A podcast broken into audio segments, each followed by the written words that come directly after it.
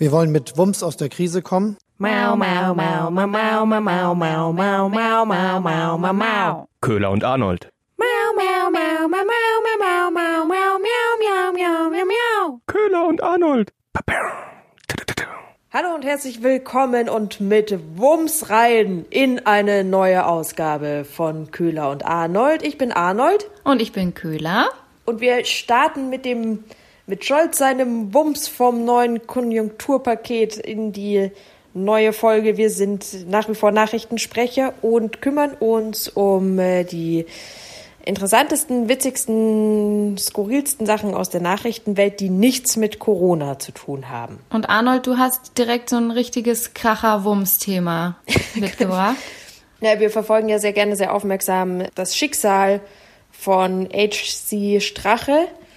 Und der musste jetzt ja aussagen vor dem Untersuchungsausschuss. Ja. Und das ist auch ganz witzig, finde ich. Es liest sich irgendwie auch ganz witzig.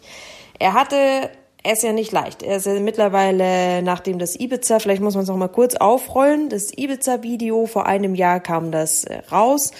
Hauptakteur Strache und sein Kollege Gudenus, Gudenus, hatten es da ja mit einer vermeintlich reichen Oligarchin zu tun, die mittlerweile äh, zur Fahndung ausgeschrieben ist. Wohl, wir hatten, glaube ich, auch schon darüber gesprochen, Ja. dass die Fotos ja jetzt veröffentlicht worden sind.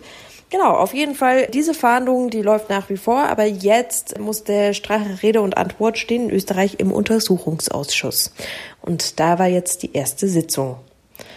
Genau, und da hat er sich ja so ein bisschen erklärt, wie es überhaupt dazu kam und was er da eigentlich auch genau meinte. Weil von Korruption kann ja da echt nicht die Rede sein. Also wirklich, man kann das doch wirklich auch nicht Korruption nennen, weil er hat ja nur die Möglichkeiten aufgezeigt, wie man in Österreich spenden kann. Das fand ich Nochmal für die, die das jetzt nicht mehr so auf dem Schirm haben. Im vergangenen Mai ist ja dieses Video aufgetaucht, das Ibiza-Video.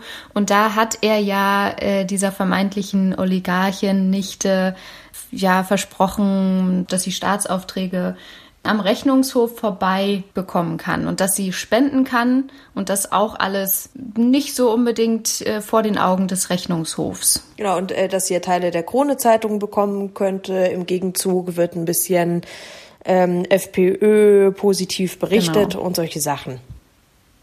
Hat man da einfach mal besprochen. Ja, und er hat aber tatsächlich, also es ist jetzt gar kein Scherz, er hat tatsächlich gesagt, er hat keinerlei rechtswidrige Angebote gemacht. Er hat nur Möglichkeiten gezeigt, Gebiete, wie man in Österreich spenden kann. Ja, das, das weiß die russische Oligarchennichte ja auch nicht. Das muss man ihr ja dann auch sehr ausführlich erklären. Also das ist doch verständlich. Richtig. Außerdem hat er nochmal bekräftigt, dass das halt einfach eine besoffene Geschichte war, weil er stand unter dem Einfluss von, wie hat das gesagt, bewusstseinsverändernden Substanzen. Man hat ja die Red so, Bull-Dosen das, so, gesehen das auf sagt dem man Tisch. so, Red Bull. Okay, Ja. interessant.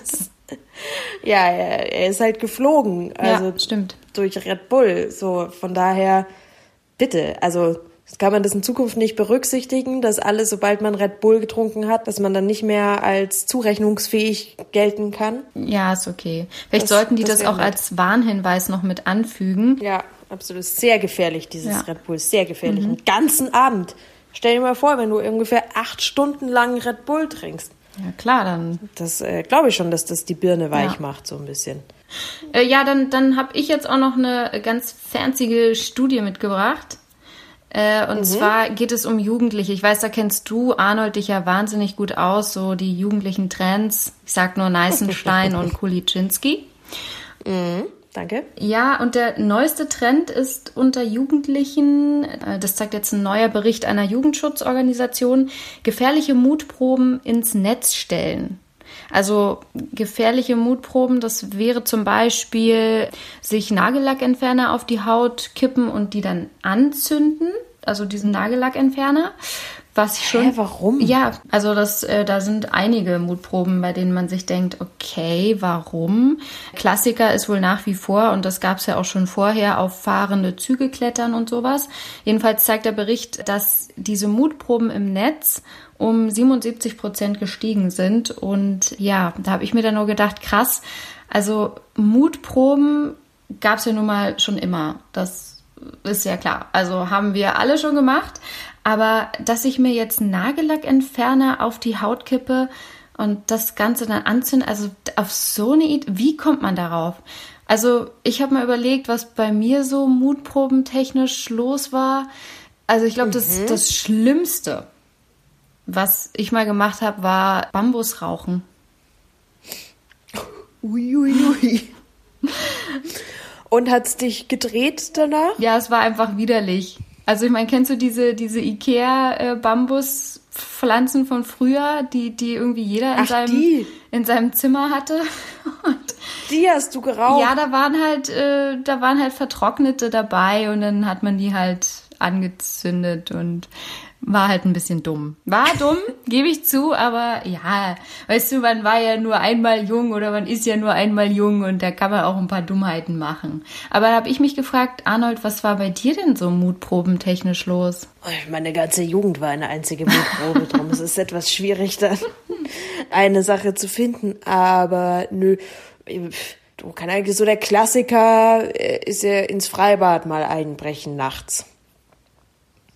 Das haben wir mal gemacht, aber das ist ja dann nicht so eine richtige Mutprobe, wenn es jeder macht. Oder? So also bei einer Mutprobe zeichnet sich doch dadurch aus, dass einer vorgeschickt wird, um irgendwas Dummes zu machen, was eigentlich alle anderen nicht machen wollen. So. Ja, ja, schon eigentlich. Das, äh, Aber ich finde, es ist schon sehr mutig, in ein Freibad einzusteigen. Also du bist schon ziemlich krass, Arnold. Doch. Absolut. Und äh, wir wurden noch nicht erwischt. Was mich gewundert hat, tatsächlich. Und wart ihr dann da auch baden oder seid ihr einfach nur rein und wieder raus? Nee, nee, mit Baden natürlich, ah. sonst macht es ja keinen Sinn. Mhm. Naja, hätte ja sein können, dass der Einbruch an sich das Highlight war. Nee, nee, es war äh, quasi über den Zaun klettern, ganz professionell so die Jacken oben drauf auf den Zaun, damit man sich nicht verletzt oder die Klamotten kaputt macht an den, an dem bisschen, weil ich, es war kein Stacheldraht oben, aber es war einfach mit Vorsicht zu genießen, weiß ich nur noch, dieser Zaun oben und dann die Jacken drauf und dann alle darüber und dann rein und natürlich mitsamt Klamotten ins Wasser und ja.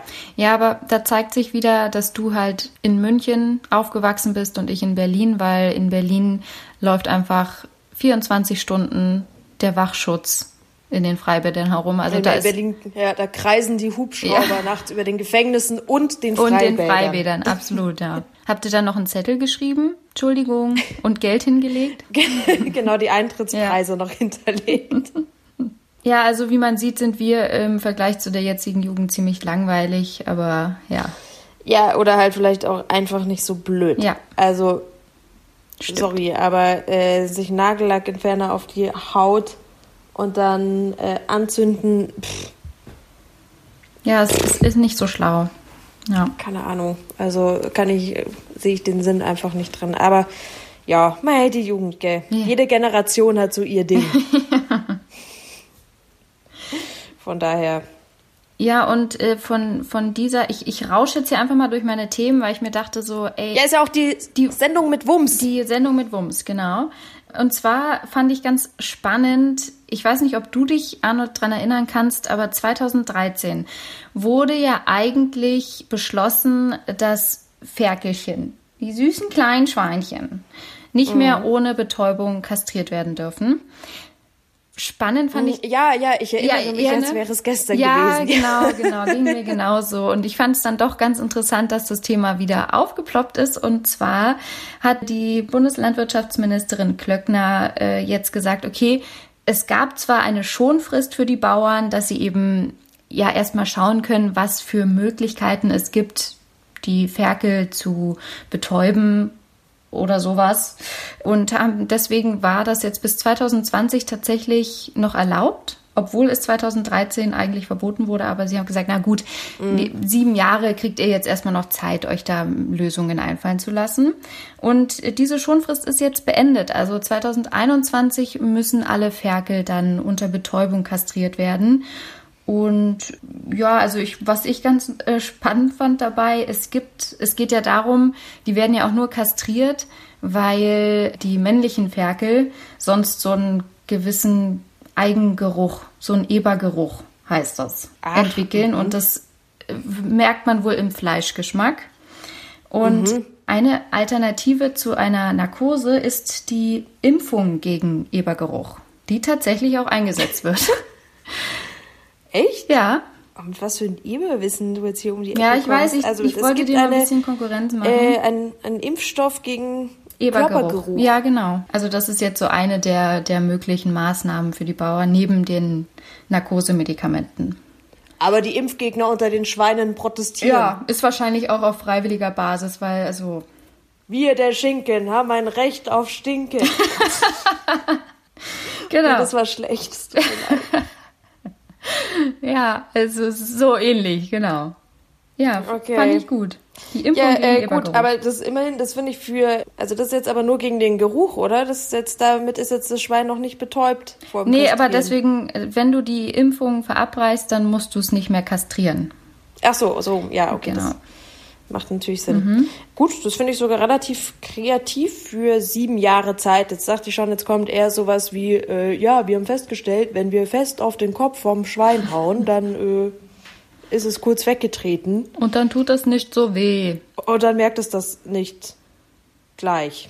nicht sofort. Äh, Ja. sofort, das finde ich. Also es ja. ist halt noch die Frage, wie oft diese Impfung tatsächlich eingesetzt wird, weil natürlich die Kastration an sich günstiger ist. Also Ja. die, die Narkosemedikamente. Aber ich habe mich nur gefragt, so, okay, das hat jetzt sieben Jahre gedauert, äh, dass man jetzt feststellt, okay, Narkosemedikamente verabreichen und dann kastrieren. Aber gut, immerhin, jetzt ist das offiziell verboten. Also ab 2021. Ähm, ich, ich weiß nur auch zum Thema Schweine tatsächlich äh, sehr aktuell. Mhm. Hätte nämlich der Bundesrat über diese, über die Haltung in diesen viel zu engen, grausamen Kastenständen abstimmen sollen.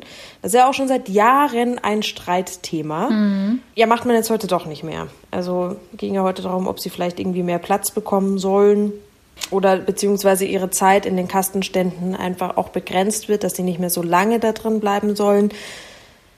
Aber äh, ist irgendwie von der Tagesordnung gestrichen Ja, worden. gut, weißt du, es ist halt auch Freitag. Da möchte man auch mal ein Ja. bisschen früher Feierabend machen. Aber zu den Übergangsfristen finde ich da auch ganz witzig eigentlich, als ich den, den Text gelesen habe, quasi, weil hier steht, geplant war eine Übergangsfrist von 15, ich sehe, ja, denkt das Hirn schon, jetzt wird es mit Monaten weitergehen, aber liest man weiter, geplant war eine Übergangsfrist von 15, in Ausnahmefällen sogar 17 Jahren. von dem Beschluss jetzt, die Kastenstände zu beschränken, beziehungsweise die Dauer, so lange wie die Sauen da drin sein müssen, zu beschränken und die Kastenstände größer zu machen, bis es dann tatsächlich umgesetzt werden muss von den Bauern 15 bis 17 Jahre Zeit. Ja, man musste halt auch erstmal gucken, ähm, stört es die Schweine wirklich? Wie viel Platz ja brauchen die denn? Ja, da braucht man nochmal sehr viel Zeit, um drüber nachzudenken. Das, das verstehe ich. Also 15 bis 17 Jahre, ey, Wahnsinn. Gut, wird halt wann anders drüber gesprochen, einfach. Ja, schauen wir auch. dann mal. Ne?